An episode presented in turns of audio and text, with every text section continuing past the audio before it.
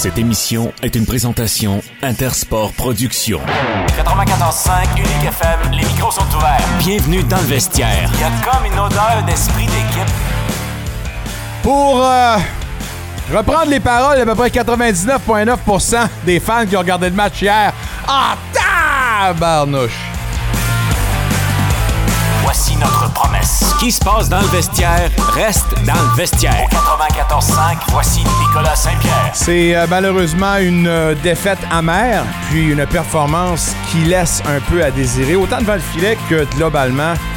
On a passé euh, un record hier, c'est-à-dire pour la première fois de l'histoire des sénateurs, euh, aucun lancé n'ont été euh, dirigés ou ont atteint la cible en une période jamais vue. Bref, la, pilule est très difficile à avaler, mais c'est sûr et certain qu'on va en parler. Crevons l'abcès aujourd'hui dans le vestiaire. Non, pas un gros abcès, par exemple. Juste un, petit abcès. Là. Ça commence à gonfler, puis on, ça commence à faire mal un petit peu. Tant qu'à faire, on va le crever tout de suite. Ça va être avec euh, l'entraîneur-chef Jacques Martin qui, euh, qui va nous aider à, à décortiquer puis à comprendre un peu ce qui s'est passé hier. C'est sûr que d'un côté, je peux comprendre l'aspect euh, humain. Tu vois un de tes, chums, puis, c'est une gang de chums, on s'entend, Norris fait partie du noyau leader, puis tout ça. Tu le vois péter une épaule encore, parce que là, on nous dit au bas du corps, au haut du corps, mais on s'entend, on en a vu assez de pour comprendre que c'est probablement l'épaule, encore une fois, qui a été touchée. On aura la confirmation demain quand l'équipe va reprendre l'action, c'est-à-dire un entraînement, parce qu'on avait congé aujourd'hui. Euh, je ne sais pas si Jacques va être capable de nous donner une mise au point là-dessus.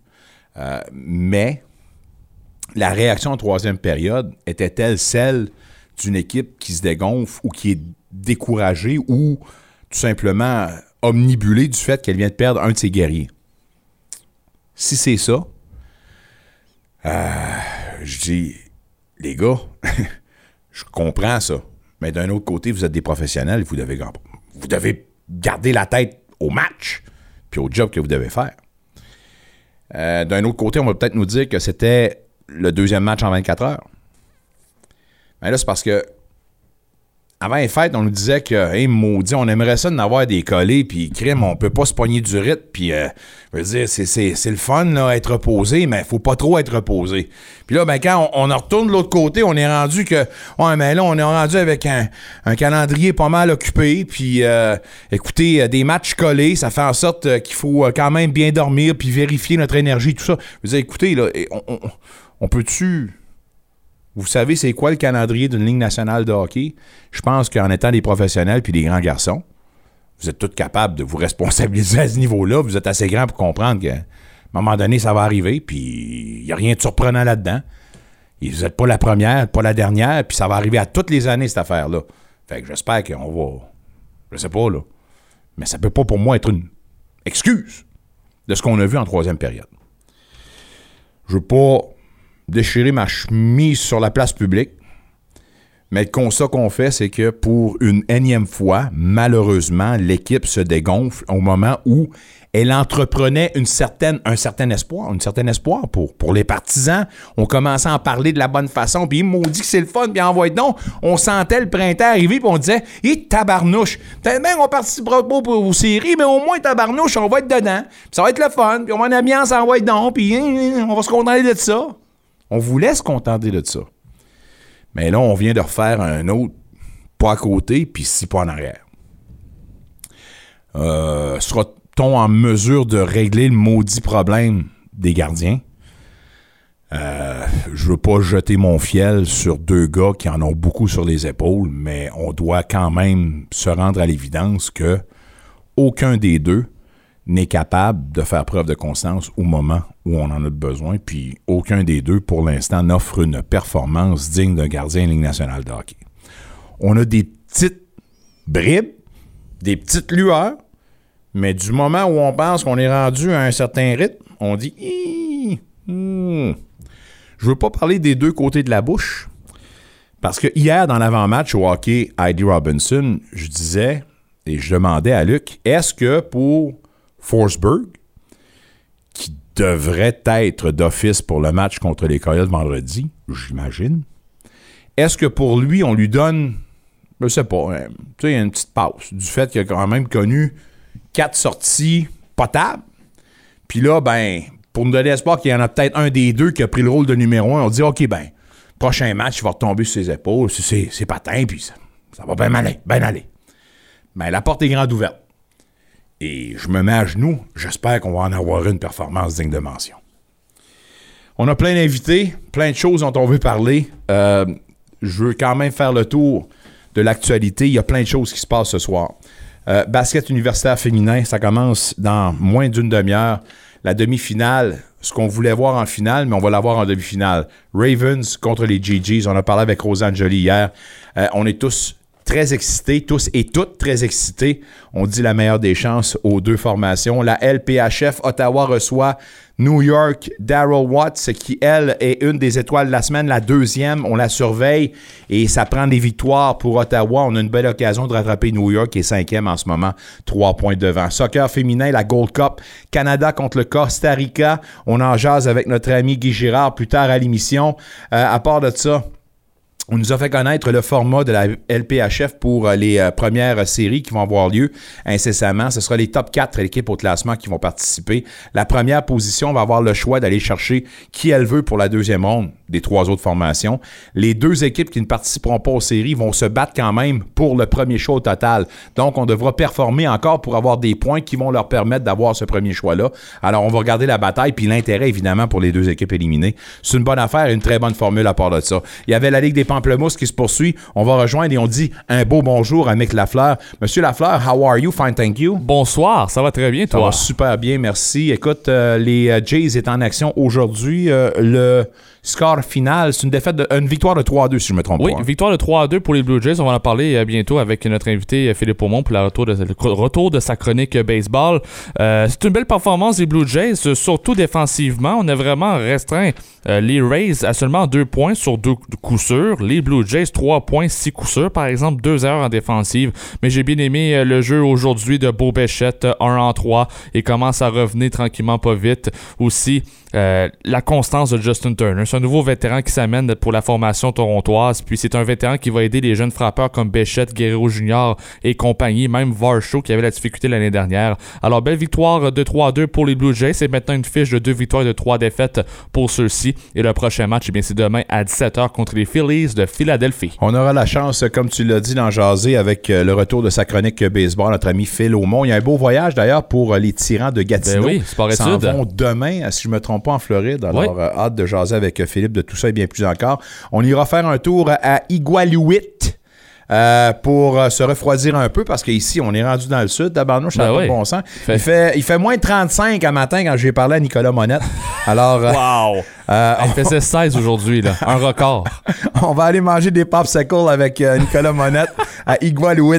Guy Girard sera là, comme j'ai dit tout à l'heure, avec Philippe Aumont. Jacques Martin, le coach des, des sénateurs. Puis, on aura le cœur net à savoir que lui réserve l'avenir pour la saison prochaine. Il y a Steve Steos qui s'est exprimé là-dessus euh, aujourd'hui euh, avec euh, Pierre Lebrun. Puis il y a Luc Chénier qui est à la description de la rencontre hier au hockey, Heidi Robinson, qui viendra ouvrir les portes du vestiaire. D'ailleurs, va nous parler en ricochet du match hein, entre les Olympiques et les euh, Saguenay-Chicoutimi. Euh, Yannick Jean, maintenant le recordman pour le plus grand nombre de victoires, est en ville. Un beau défi pour la troupe euh, de notre ami Serge Beausoleil. Avant de parler à Luc, on va entendre deux réactions suite à la débandade d'hier en troisième période. Parce que ce qu'on retient surtout, c'est ça, c'est la troisième période, mais dans un match de 60 minutes, l'équipe a quand même offert une belle opposition en deuxième période.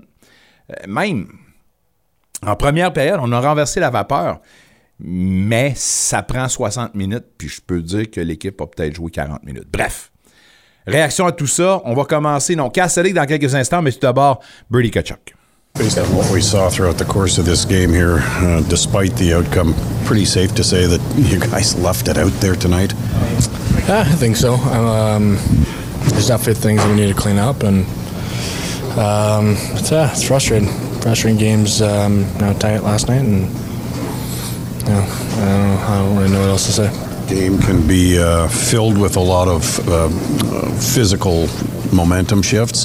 Is it safe to say that there was an, emo- uh, an emotional shift uh, in this hockey? Maybe a couple of them. The Castellic fight changed things a little bit, and then the Josh Norris injury. Yeah, when you see, I mean, you know, touch on two things. Um, you know, Casty, uh, you know, big fight there. It's always uh, energizes the group. You know, somebody that uh, you know goes out there, takes a risk, and and uh, um, did well. And yeah, I thought that created a lot of energy. And then of course, um, you know, what happened with Josh. I'm really hoping and praying it's not um, not too bad. So. Um, I guess we'll have to wait and see what the results are. I haven't really seen them yet, but uh, no, I think at just a time like this, you just want to be there as a friend and, and um, just be there for him. Is it easier said than done, though, Brady, to go through the emotions of a hockey game, knowing that somebody has just that that's just happened to somebody that you're worried about? I mean, yeah. I, I mean, unfortunately, it's a part of the game, and and um, I mean, I think, of course, he's such a big part of our team, on the ice, off the ice, in the room, um, all the above. So um, it definitely deflated us a bit, and, and um, yeah, I mean, we wanted to win it for him tonight, and just um, unfortunately, we couldn't. Games can take on a lot of uh, physical momentum shifts. Emotionally, it looked as though your fight when you when you chose it um, did the same thing emotionally for your hockey team. Uh, yeah, I think in that position, that's just something that's kind of going through my head. I just try to do what I can and get the guys going a little bit. And uh, I'm more of a pick my spots kind of guy, and I think that's something I just thought the timing was right, and thankfully uh, he was willing, and it worked out good for our team for a little bit, but unfortunate end result. Yeah. How would you describe your team's play here tonight? I think uh, we were definitely uh, grinding a bit, and uh, that's expected on a back-to-back with some travel, and obviously that's no excuse. But I thought guys are battling and pushing. It's just they're a good team over there, and uh, it's an unfortunate ending to the trip. And I think we just kind of kind of reset and regroup and have a good practice uh, in the coming days and get ready for the next one. Maybe another emotional shift that took place was when you saw Josh go down here. What uh, what did that have uh, as, as far as an effect is concerned on the bench? yeah, that's something that always kind of sucks, and it's part of the game, and you never want to see a guy go down like that. Um, I think as a group, we just try to rally around that, and that's all you can really do, and be there for Josh and whenever way he needs it. And I think that's really all you can do. It looked like they were getting a lot of sticks in lanes, um, especially late. Uh, what do you what do you have to do to kind of break through that, uh, especially in a, in a game like this when it's a grind like that? Yeah, where it's a grind and they're tight on us. I think we just kind of got to get a little bit more movement and kind of support the guy with the puck and get open for whoever has it. And I think hopefully that can help us going forward. C'est un gars qui a tenté ce qu'il pouvait tenter, Casserly, qui a entrepris un combat, qui a énergisé l'instant d'un moment son équipe. On a apprécié l'effort. D'ailleurs, Jacques, après la rencontre, a bien dit qu'il avait aimé justement euh, l'effet choc que ça a apporté, mais malheureusement, le résultat n'a pas été au rendez-vous. Euh, vous pouvez interagir n'importe quand, n'importe comment, euh, avec n'importe qui. En fait, avec moi.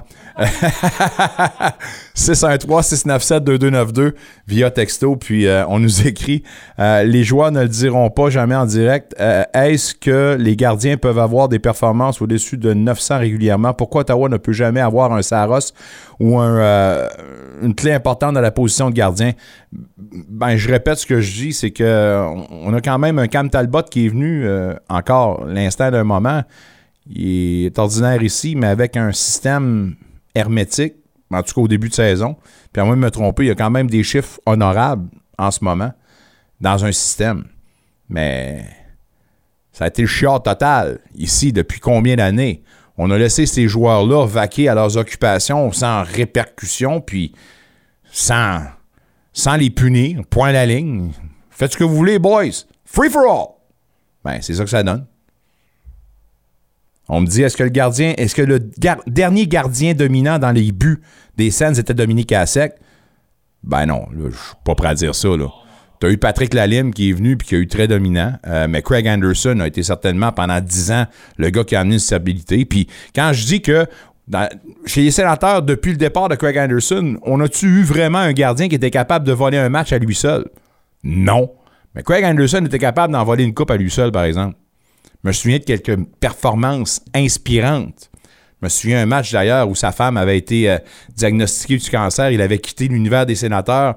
Euh, je pense que c'est euh, le gardien substitut qui se fait blesser. Il revient, le match à Edmonton, le gagne à lui tout seul.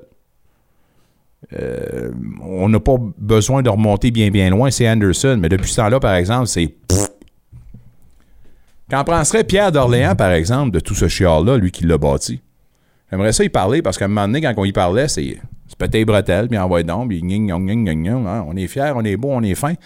Faites-vous-en pas. La reconstruction est finie. Calvès. Pour moi, il y a du monde qui l'ont oublié, ils sont encore sur le terrain. Aïe, aïe, aïe. Jacques Martin s'en vient dans le vestiaire. On va en reparler dans quelques instants, mais au centre Soch Boppy pour la description du match olympique Saguenay. On va rejoindre la voix officielle des Olympiques et notre ami descripteur et analyste au match des sénateurs au hockey, Heidi Robinson. Luc Chénier, comment vas-tu? Allô, Nico, ça va bien? Ça- tu portes tellement de chapeaux, ça prend une demi-heure pour te présenter. c'est pour ça qu'on va me reposer un peu. Ouais, tu fais bien à part de ça à quelques heures de ton départ. Écoute, euh, on te prend quelques minutes pour euh, Oui. juste ta perception pour euh, ce que tu as vu euh, hier, puis t'en dis du quoi de ça? là? Ben, c'est un peu désolant, Nick, parce que c'est une équipe qui, euh, encore une fois, tirait de l'arrière en première période. On, on se ramène dans le match, encore une fois. On est, euh, prêt à, à 3-1 en deuxième période, une période qui, on peut dire, dominée par euh, les sénateurs d'Ottawa. Ah, Souviens-toi, là, je pense que c'était 12 minutes sans donner de tir aux, aux prédateurs de Nashville. Alors, ça allait bien. tu te présentes en troisième période, assurément, tu, tu- dois tout faire pour tenter de, marquer au moins un premier but, réduire l'écart à un seul but, et ensuite tout est possible.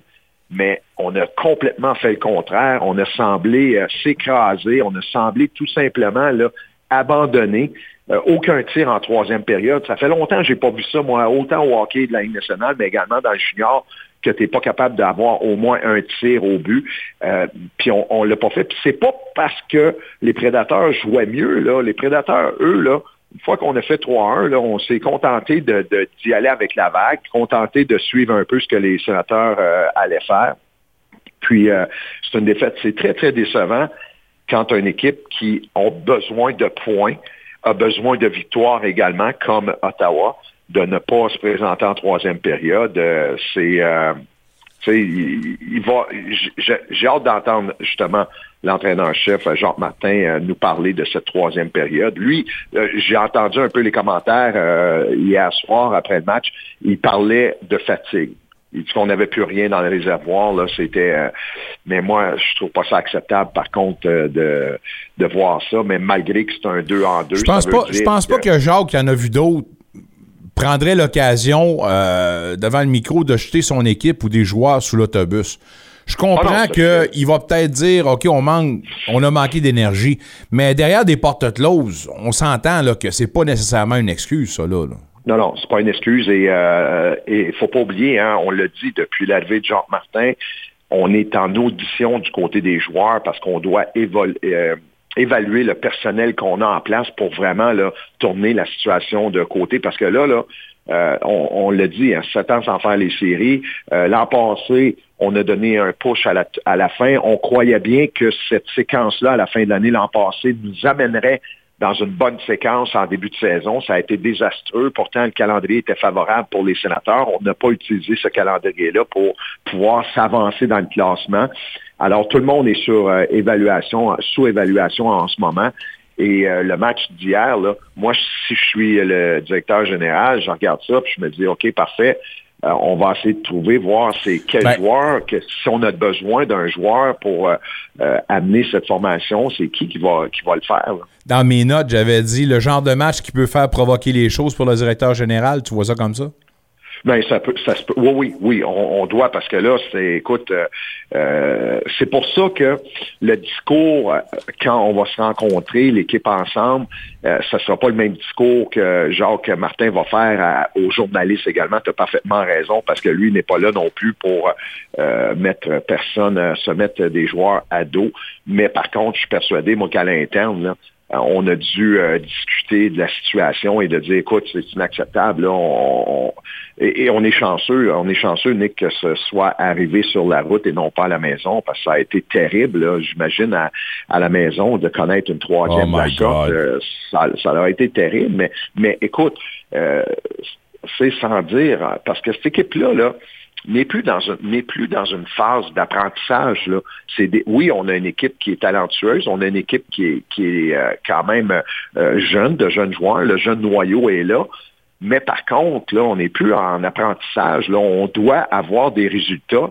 Et quand tu vois les résultats de la sorte, mais encore là, est-ce que c'est une question aussi que tant qu'on voit notre gardien donner des buts aussi faibles en début de rencontre, ben là, on se dit, OK, ben on, va falloir marquer encore euh, trois ou quatre. Euh, on n'est pas capable de gagner à seulement un ou deux buts. On doit toujours en marquer trois ou quatre parce qu'on en donne toujours un ou deux du côté des gardiens de but. Euh, les blessures, on a vu Chabot quitter en fin de troisième période. On n'a pas de compte-rendu là-dessus. On va questionner évidemment Jacques dans quelques instants là-dessus. Mais celle qui est la plus percutante et qui pourrait avoir un énorme impact si jamais on a une absence allongée, c'est Norris. Puis ça regardait pas bien considérant justement euh, son pédigré au niveau des épaules. Non, tu as, parfaitement raison parce que quand il est entré en contact avec le filet, tu l'as vu, là, c'est vraiment un contact qui a été solide, n'a pas bougé et c'est la façon dont il est entré dans le but. il n'a pas tombé. Vraiment, lui, le s'amenait, il patinait et c'est son épaule qui est venue accrocher. Et quand ça arrive, ça, c'est ça lâche. Là. Il, y a, quelque chose qui doit lâcher, puis c'est pas le but qui va lâcher parce que le but n'a pas bougé. Alors, c'est l'épaule qui a lâché, ça sera de voir. C'est une lourde perte quand même. C'est même si on, commençait non pas à douter de son talent, mais de regarder sa production. Euh, c'est un, un, joueur, c'est un joueur talentueux, euh, Josh Norris.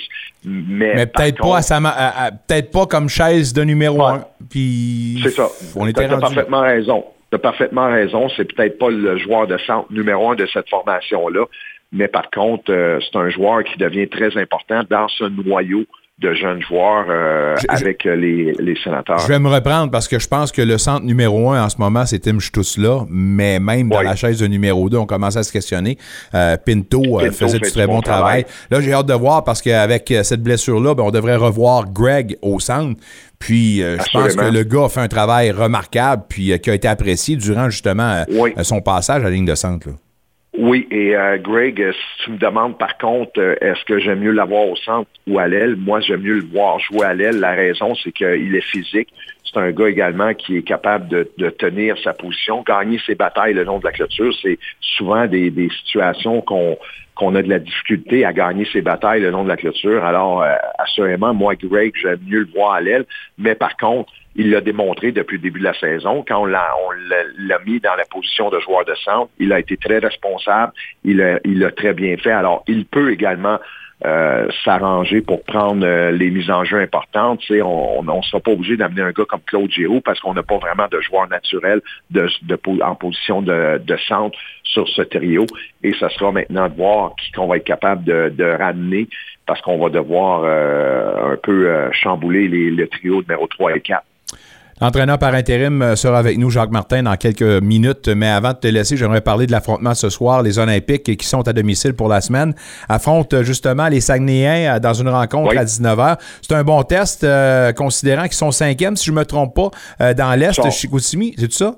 Ils sont cinquièmes, mais sont surtout avec une séquence de neuf victoires ah, consécutives du côté des Saguenay et Chicoutimi. Alors, ça va bien. Tu sais, cette équipe-là, là, il y a quatre joueurs de 16 ans qui évoluent en ce moment avec les Saguenay de Chicoutimi. C'est une équipe qu'on est en train de bâtir pour l'an prochain, puis dans deux ans même. Alors, euh, de, le fait que ces jeunes commencent déjà à gagner euh, à, l'âge de 16 ans, c'est de l'expérience qu'on met en banque du côté des Saguenayens. Alors, ça ne sera pas un match facile. Le dernier match, c'est une victoire de 5-0 face aux Tigres de Victoriaville. Eux qui s'amènent, les Olympiques n'ont pas gagné contre les Saguenayens lors du dernier, de la dernière visite à Chicoutimi. Ça a été une défaite de 2-0 par blanchage pour les Olympiques. Alors, pas de victoire en trois matchs. C'est le dernier affrontement entre les deux formations ce soir. Et un petit clin d'œil pour Yannick Jean, maintenant recordman pour le plus grand nombre de victoires. Certainement que l'équipe va vouloir continuer cette belle séquence. Bonne description, bonnes vacances. On se reparle très bientôt, puis ramène-nous un peu de soleil à bord de ça. Bon, je vais te faire ça, je vais t'emmener ça, je vais t'emmener un petit peu de sable également. Ah, t'es bien correct. Dans un petit pot, puis bien c'est à part de ça, ça va bien passer aux douanes. Hey, salut mon chum, take care. Merci. OK, bye-bye. Luc Chény, mesdames, messieurs, qui sera à la description de la rencontre ce soir, puis qui s'en va dans le sud à part de ça. C'est bien correct. Les deux gros orteils dans le sable, maudit que c'est le fun. Deux matchs ce soir, Ligue nationale de hockey, les Blue Jackets contre les Rangers et les Oilers qui vont recevoir les Blues de Saint-Louis. On va regarder ça en plus du match qui commence vers 18h. Ça, je vous en passe un papier, on vous amène les résultats. Les Ravens contre les GG, c'est la demi-finale euh, pour euh, la Ligue de l'Ontario en basketball universitaire. Évidemment, deux des puissances au Canada qui s'affrontent. Poursuivons la discussion euh, au niveau des sénateurs. On vous rappelle la défaite hier face aux Prédateurs à Nashville. Pour en jaser, on a la chance de recevoir l'entraîneur-chef, notre ami Jacques Martin. Jacques, comment vas-tu? Bon, bon mercredi. Oui, ça va bien, Nicolas. je me demande l'esprit, euh, comment l'esprit de corps, l'atmosphère du club en s'en revenant, comment c'était? Est-ce que c'est une équipe députée ou on garde quand même la tête haute? Je pense que c'est sûr que c'est une équipe qui était comme fatiguée, épuisée après avoir joué euh, deux matchs euh, consécutifs, deux matchs surtout contre Nashville, une équipe qui, qui grind beaucoup, et même Washington aussi. Euh, donc, euh, puis avec la, perte de, soldats en chemin, donc euh, ça, ça, a demandé plus de temps de glace pour certains joueurs.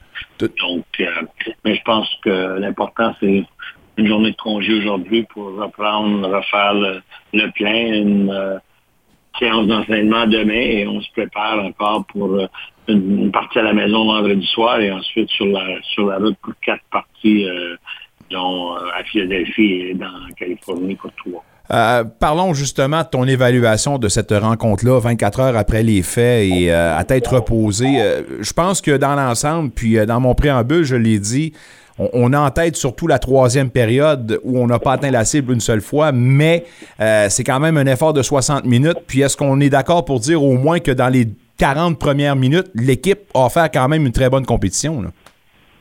Oui, je suis d'accord, Nicolas. Je pense que on a probablement perdu le match en, deuxième. Euh, je pense qu'on a même dominé à certains moments en deuxième période. Je pense que les chances de marquer étaient, 5 à 1 pour, euh, pour notre équipe en deuxième période.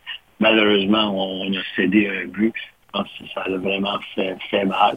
Euh, si on avait pu marquer en deuxième, je pense que ça nous aurait donné un regain de vie, mais comme tu l'as mentionné, euh, c'était pas le cas. Euh, je pense qu'on a quand même bien travaillé, les gars ont bien travaillé. Il s'agit de se resserrer les coudes, de, voir, disons, demain euh, qui est en santé euh, pour vendredi, puis se préparer, disons, en conséquence. Ton point de vue, ton explication pour cette troisième période où l'équipe a été incapable d'atteindre la cible une seule fois, puis doit-on rappeler que c'est un record, évidemment, funeste, s'il en est un, des 30 et quelques années d'existence du club ça a été quoi l'explication de votre part et, des joueurs? Qu'est-ce qu'on disait de tout ça à l'interne? Je pense qu'on a passé beaucoup de temps dans, notre zone euh, défensive. Euh, c'est un des problèmes. Nagel est une équipe qui, qui, euh, rentrait la rondelle ou portait la rondelle dans notre zone et avait un, bon échec à mat. Donc, a eu de la difficulté avec, avec nos sorties de zone. Mais je pense que on a eu certains moments en zone offensive, mais on n'a pas été capable, ils ont bloqué des lancers, ou on n'a pas capable d'avoir de, de lancer au filet. Ah, donc, c'est une partie qu'on on analyse, euh, qu'on examine les choses qu'on a besoin de, mieux faire pour le prochain match et euh, sortir aussi les, points positifs du match et euh, se préparer en conséquence pour vendredi contre l'Arizona. Et certainement qu'on veut garder ça positif, mais euh, écoute, je veux, quand même t'en poser une, une petite série, puis je te respecte au plus haut point, puis je respecte également tous les joueurs qui enfilent un uniforme Ligue nationale de hockey, respect le plus total. Mais je dois quand même te la poser celle-là parce qu'on me l'a adressé également au niveau des auditeurs, puis je me demande, de ton point de vue, puis encore une fois, tu en as assez vu, là, deux fois champion de la Coupe Stanley, tu as, des années, des décennies au niveau de la Ligue nationale de hockey. Pourquoi on a l'impression qu'à chaque fois que l'équipe semble faire un, deux pas en avant, on semble voir une équipe s'effondrer par la suite? Y a-tu une explication que tu vois dans tout ça? Puis encore, en gardant le plus grand respect pour les joueurs, parce que je sais qu'ils sont là avec le- les meilleures des intentions, mais les faits sont là. Historiquement, au cours des deux, trois dernières saisons également. Oui, Je pense que si on regarde euh, globalement, euh, je pense que les, dernières 15 parties, disons, euh, avant les deux dernières, quand même de, bonnes performances sur une bonne lancée. Euh, des fois, il s'agit, euh, peut-être l'élément de chance ou non. Euh, si on regarde euh, hier soir, par exemple, euh, même si on, on a eu des chances de marquer, le gardien a fait les arrêts. Euh, de notre côté, on a donné des buts, euh, soit en réalité à nos deux derniers matchs euh, en début de, partie, ce qui a enlevé peut-être le momentum, mais aussi, je pense, comme, comme je mentionnais hier, après une grosse deuxième période, où qu'on avait quand même eu de bonnes séquences et beaucoup de plusieurs chances de, de marquer. On marque pas et les autres marquent en fin de période. Je pense sais, des fois ce sont ce sont des éléments à certains moments. Puis si on regarde euh, dans les 10-15 dernières parties, euh, nos gardiens de but ont fait de, de gros arrêts à certains moments. C'est, souvent, c'est, c'est, c'est- c'est des choses qui se produisent dans un match. C'est comme euh, un, un élément qui va déclencher, qui va donner, disons, euh, de l'énergie, euh, soit une grosse arrêt. Même on a vu en première période euh, que Sterling Ouais. a jeté les gants. Je pense que ça a donné de l'énergie à notre équipe. On, on- on a bien répondu, mais on, était incapable de, de marquer. Donc, euh, ce sont des choses que tu ne contrôles pas tous les, éléments, mais euh, tu regardes euh, le, total du match, puis tu, ressors les points qui, sont importants de, de, d'adresser, de s'améliorer comme équipe et se préparer en conséquence pour le prochain match. Une, peut-être, des, un des éléments qui a peut-être mené à cette euh, troisième période un petit peu plus ordinaire, c'est le fait peut-être qu'on a perdu quand même un guerrier au combat. Est-ce qu'on peut avoir une mise au point sur euh, Josh Norris? T'en sais-tu un petit peu plus? Et euh, est-ce que tu es d'accord quand même pour dire qu'il y a quand même eu une réaction et on est peut-être un peu sorti de notre concentration à la suite du départ du numéro 9? là? Mais je pense que oui, c'est un facteur, mais pas seulement Josh Norris. On, on a fini le, Thomas euh, le Chabot match avec également. trois défenseurs. Euh, euh, Thomas Chabot, euh, Sanderson, euh, aussi euh, Amalek. Euh, donc, euh, donc, on a fini le match à, à trois défenseurs. Euh, donc, ce sont des, des- des éléments qui arrivent à certains moments. Euh, en ce qui concerne les blessures, on va avoir euh, un meilleur compte rendu demain. Je pense qu'aujourd'hui, c'était une évaluation. Euh, certains euh, joueurs qui devaient faire avoir certains tests aujourd'hui pour euh, avoir une meilleure idée de leur euh, situation pour euh, l'avenir. Je comprends qu'on ne sait pas encore une fois combien de temps il va être absent, mais en l'absence du- du- de Norris, est-ce qu'automatiquement on peut penser que Greg va regagner la ligne de centre?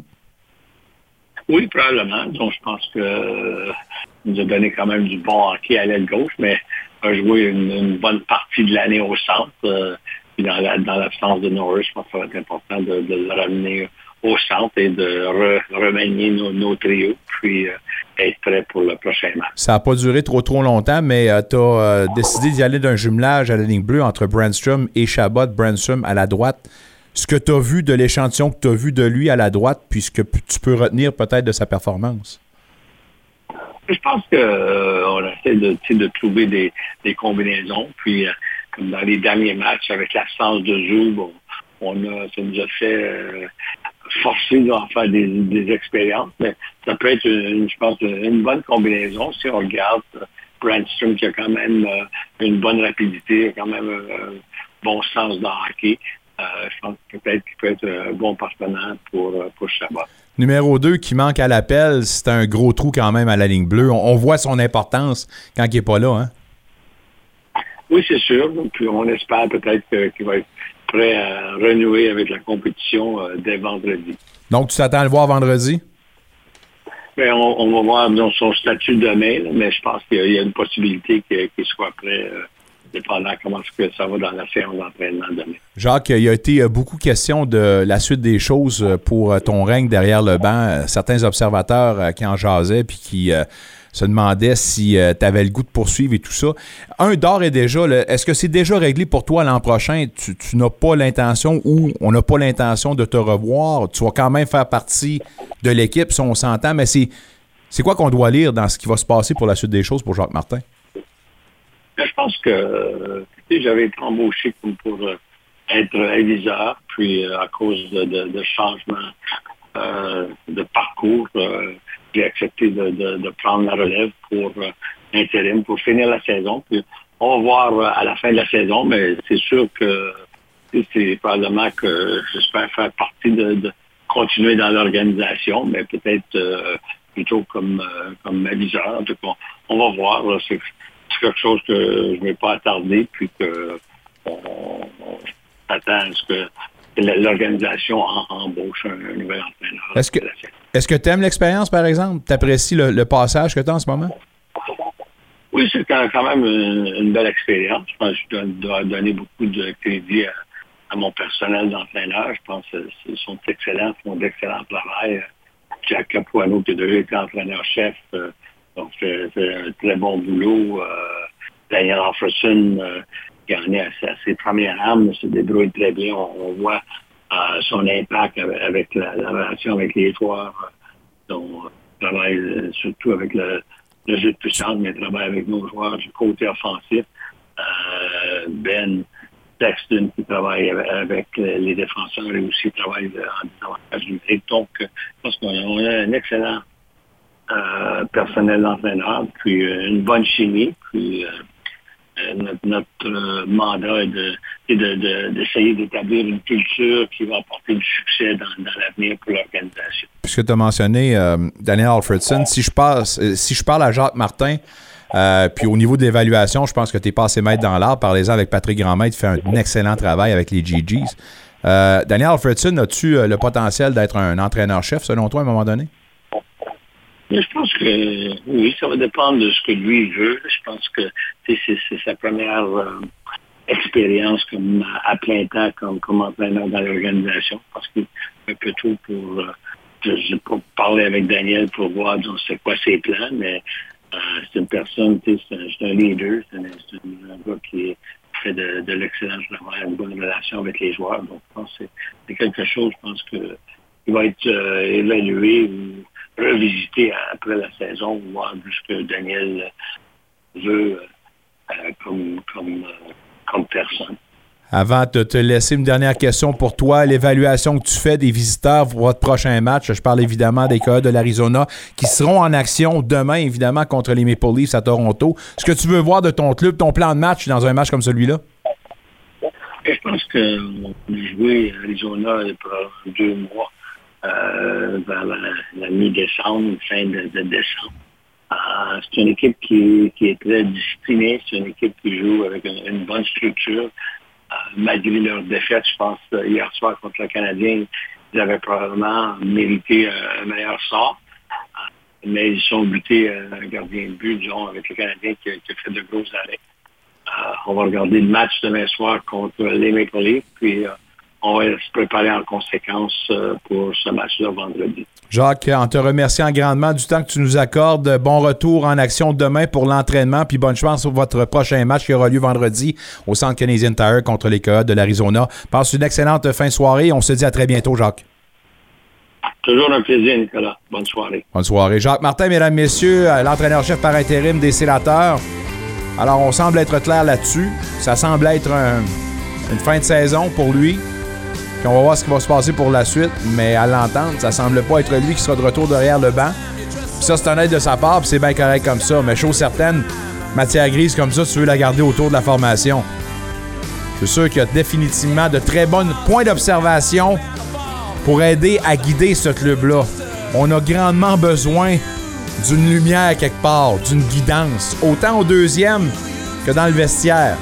Justement, vous êtes dans le vestiaire, mesdames, messieurs, jusqu'à 19h. Au retour de la pause, on va se réchauffer un petit peu, même s'il fait une belle température à l'extérieur de ce temps-ci, du 16 comme ça, tabarnouche au mois de février. Il s'en va vers la Floride avec son club, les Tyrans, mais il est de retour avec nous autres une fois la semaine pour parler baseball. Philemon in the vestiaire.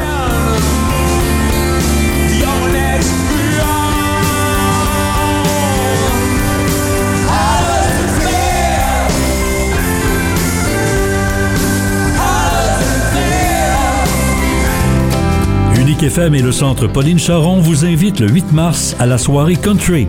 Rendez-vous au 164 rue Jeanne-Mance dès 19h. Valérie Cormier et Daniel Bertrand vous feront vivre une expérience inoubliable. L'admission est à 20 et les billets sont disponibles à la billetterie sur le site web du centre ou en personne. Attention, les places sont limitées. Pour plus d'informations, n'hésitez pas à nous contacter au 613 741 0562. Chérie, depuis le moment où je t'ai rencontré, je le savais que t'étais spécial. Veux-tu m'épouser? Oui, bien sûr, mais euh, par où on commence? Avec moi, Heidi Robinson, notaire, je vous aide non seulement à sceller votre amour, mais aussi à sécuriser votre avenir avec des contrats de mariage, des testaments et plus encore. Préparez-vous pour votre grand jour et votre avenir avec moi-même, Heidi Robinson, notaire. Appelez dès maintenant au 819-205-9601. Et si on vous disait qu'il existe un endroit qui mène la charge en matière de véhicules et de batteries électriques? Un endroit où plus de gens que jamais travaillent. Un endroit qui alimente l'avenir par de l'énergie nucléaire propre. Un endroit où l'on construit de nouvelles routes et autoroutes pour que tout le monde puisse avancer dans la bonne direction. Et si on vous disait que vous y viviez déjà? Ça se passe ici, en Ontario. Pour en savoir plus, consultez ontario.ca barre oblique bâtir notre économie, payé par le gouvernement de l'Ontario.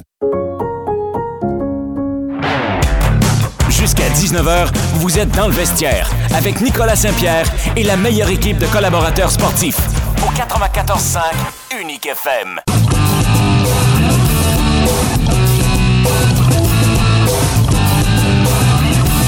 Salut, ici Tristan Luneau. Vous êtes le vestiaire avec Nicolas Saint-Pierre. Oh yes, Tristan Luneau. Vous êtes dans le vestiaire, on souhaite la meilleure des chances aux Olympiques qui ont euh, rendez-vous avec les Saguenayens de Chicoutimi au centre Soche Poppy à 19h. En ce moment, la demi-finale pour euh, la Coupe la Coupe Critelli euh, au basketball universitaire féminin. C'est 2 à 2. Euh, le premier quart vient de débuter entre les GGs et les Ravens. Il y avait un match du calendrier de la Ligue des Pamplemousses aujourd'hui avec les Blue Jays qui l'ont remporté. Mais évidemment, ce qu'on surveille, c'est le développement de certains joueurs. Beau Bichette, Guerrero, Manoa. C'est le fun. Puis c'est le fun de pouvoir en parler une fois la semaine avec le retour de sa chronique sur le baseball majeur. Il se prépare pour un gros voyage en Floride à part de ça avec son club des tyrans. On en parlera. On dit re-bienvenue. Maudit que c'est le fun de t'accueillir pour une autre fois. Philippe Aumont, comment vas-tu?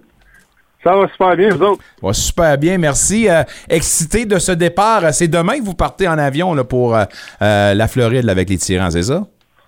Effectivement, c'est eux qui partent. Moi, je reste à la maison. Oh, tu restes à la maison? Oui, j'ai un conflit d'intérêt. J'ai, je me suis booké des belles dates d'abattoir mes cochons pendant mon voyage. ça faisait après environ un an que j'étais booké, puis on...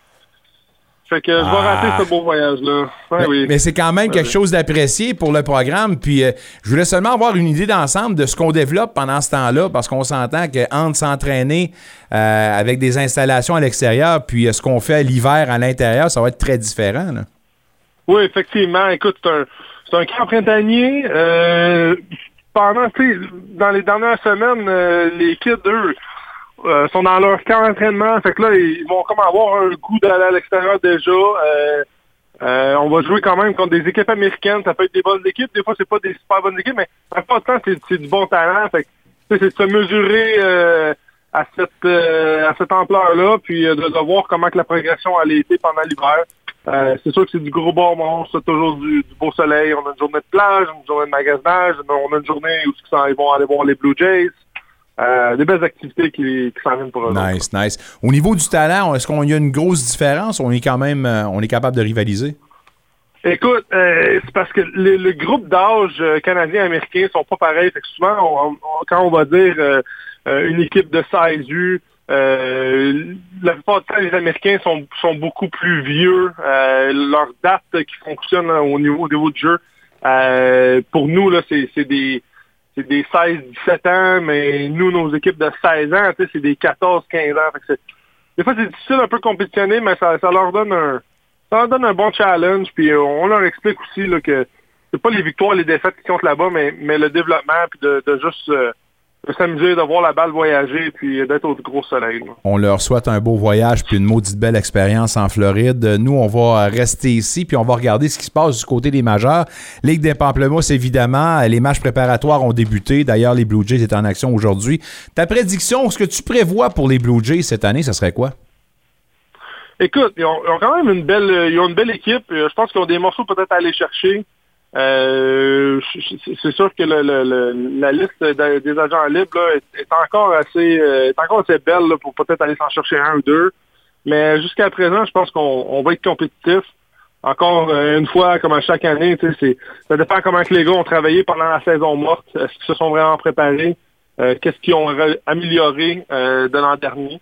Mais euh, c'est à voir. Moi, je pense je suis toujours, euh, toujours optimiste euh, pour les Blue Jays. Un des dossiers qui a retenu l'attention juste avant le début des camps, ça a été l'arbitrage, la séance d'arbitrage entre Guerrero Junior et évidemment les Blue Jays. Ça s'est soldé par un, ben, écoutez, un accord record c'est le plus haut montant dans l'histoire en arbitrage qu'on a accordé à un joueur.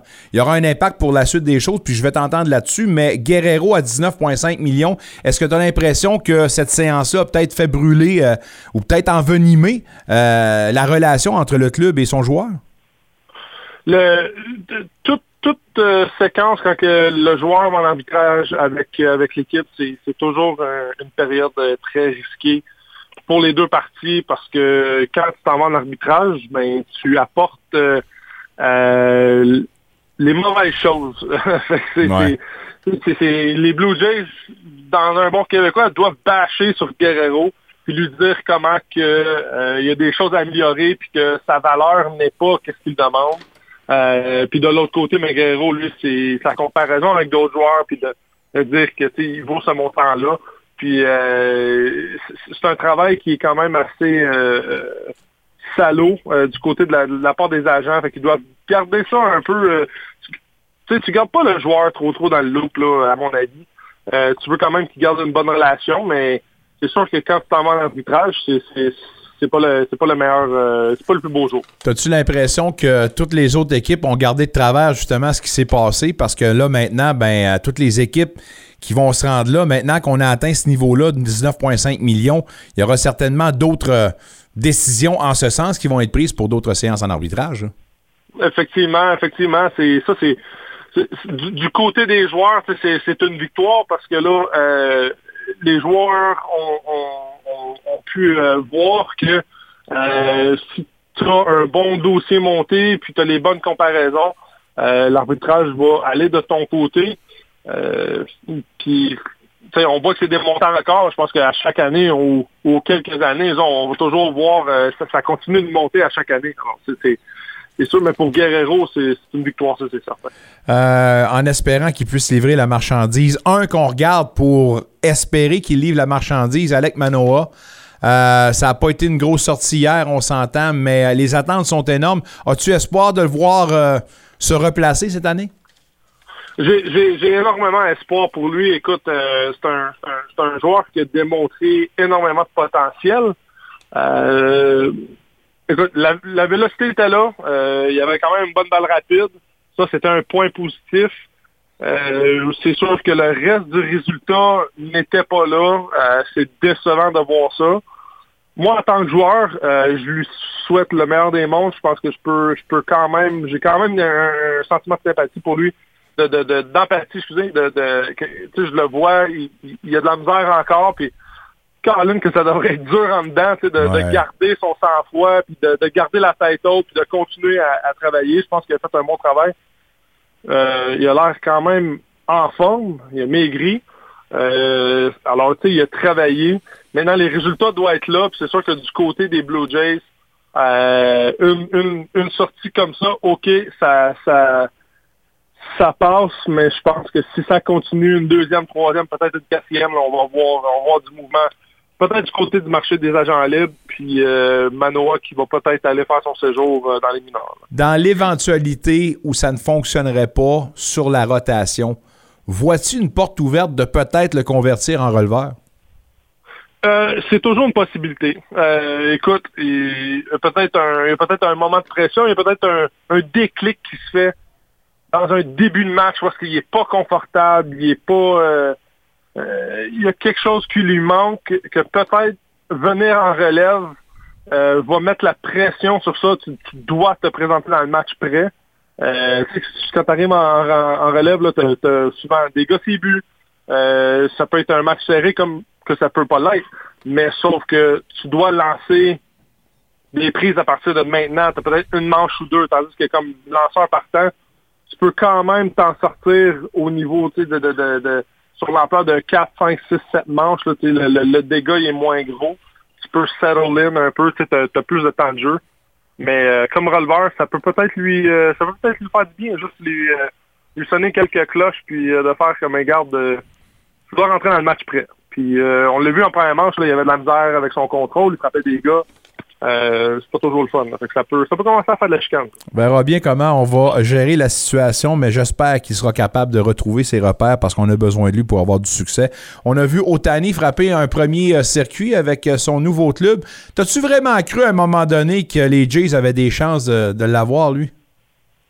Comme tout le monde, avec l'histoire de l'avion qui était... on, croyait, tout qu'il allait atterrir à Toronto, puis on suivait ça de près. Là, Écoute, ça a été le moment le plus près où est-ce que j'ai eu l'espérance euh, de faire comme oh ça peut peut-être arriver. Puis après quand les rumeurs se sont éteintes, euh, il y a comme eu un, petit euh, un petit down là, de, de, ok mais ça ça ne se pourra pas. puis même j'ai arrêté étonné que les Blue Jays fassent l'investissement. Mais écoute, je pense que l'investissement aurait eu son retour probablement là avec juste la, la vente des billets, le marché asiatique, euh, et ainsi de suite. C'est le Canada au grand complet qui aurait eu comme marché, c'est pas compliqué. On l'aurait pris, puis on l'aurait amouraché, puis on l'aurait gardé pour nous autres. Mais j'ai l'impression qu'on s'est servi des Jays pour faire monter les enchères. Mais ça, on en reparlera un autre tantôt. Ça va mettre la table si jamais les deux clubs s'affrontent à un moment donné. Chose certaine, nous autres, on va se parler à toutes les semaines, et c'est le retour de la chronique baseball avec notre ami Philippe Aumont. Permets-moi de te dire en ondes en ce moment que tes produits à la ferme pure alternative sont incroyables. Puis moi vous dire une affaire, si vous, voulez, si vous voulez avoir des bons produits, faites-y confiance, le port est excellent. Salut mon chum, puis je t'en parle la semaine prochaine. Hey, merci à vous autres, puis euh, bonne semaine. Excellent. Philippe Aumont, mesdames, messieurs, qui nous revient avec sa chronique baseball. De ce pas, on s'est réchauffé avec le baseball. On va se revoir dire maintenant à Igualouit pour parler d'arts martiaux mix avec notre ami euh, Nicolas Monette. Et euh, j'imagine que là-bas, il fait pas trop chaud, il fait pas trop beau, puis qu'il fait un petit peu fret. Mais on va parler d'arts martiaux mix, puis on va commencer avec le premier sujet. Nick, parle-moi du retour sur le Fight Night à Mexico City. Raoul Rosas Jr.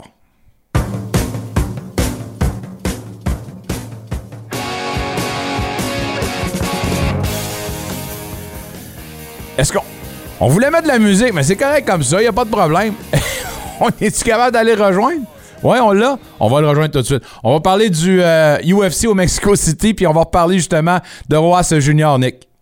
Non, euh, c'est plate que la soirée même d'un combat, eh bien, ça s'annule à quelques minutes près de rentrer faire le fameux walk vers l'octogone. Euh, donc, c'est vraiment son père qui a arrêté. C'est lui l'entraîneur-chef de Raúl Rosas. Euh, Raoul Rosas, le père de Raoul Rosas Jr., évidemment. Et il a dit non, euh, il sentait pas bien, il sentait, il était étourdi, de l'hydratation aussi, le, toujours avec la weight cut. Donc, euh, c'est le père qui a dit non, j'envoie pas mon fils. Il a 19 ans quand même. Il serait à son troisième ou quatrième combat dans la UFC avec celui-là. Très jeune, très bon. Il a 19 ans. Je pense qu'il faut pas mettre la charrue avant les bœufs non plus. Il a dit, t'as le temps de te prendre. C'est pas comme si t'es en fin de carrière, 35 ans, tu te bats pour le titre, genre d'affaire, puis c'est maintenant ou jamais il y a 19 ans, on peut lui donner la chance de se ressaisir. Puis aussi à cet âge-là, encore en plein développement, tu ne peux pas l'envoyer pour se faire tabasser. Mais là, si je me trompe pas, par exemple, on a déjà organisé un autre combat qui devait avoir lieu là, très, très, très, très prochainement. Là.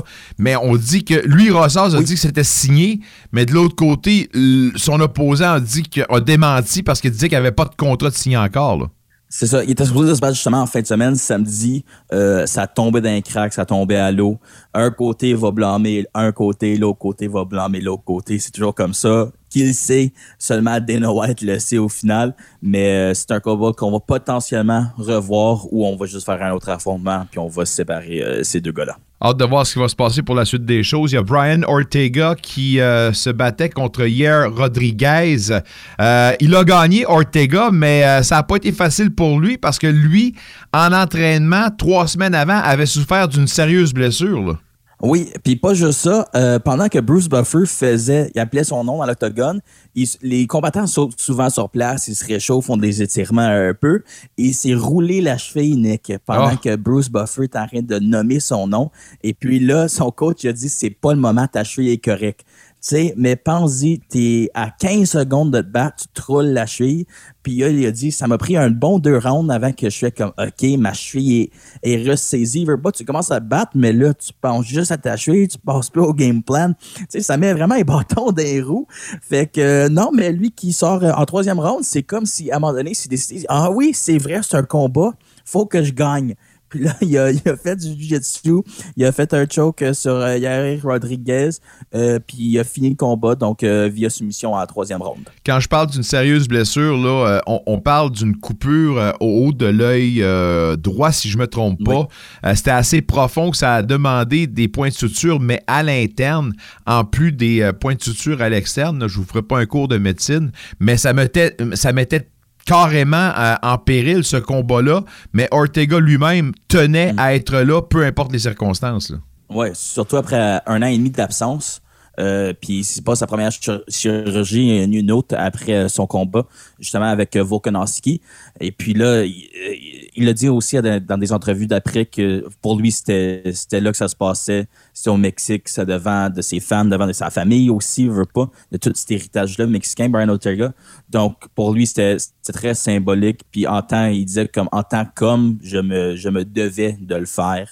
Puis euh, c'est ça. Fait qu'on parle souvent aux combattants comme des combattants, mais c'est aussi des personnes sensibles. Brian Ortega, belle entrevue avec euh, le gars de Full Send MMA. J'invite les gens à l'écouter. On voit vraiment euh, le gars derrière le combattant. Des bonnes personnes, c'est pas toutes des brutes, puis de gentlemen, il y en a plusieurs dans cette catégorie-là.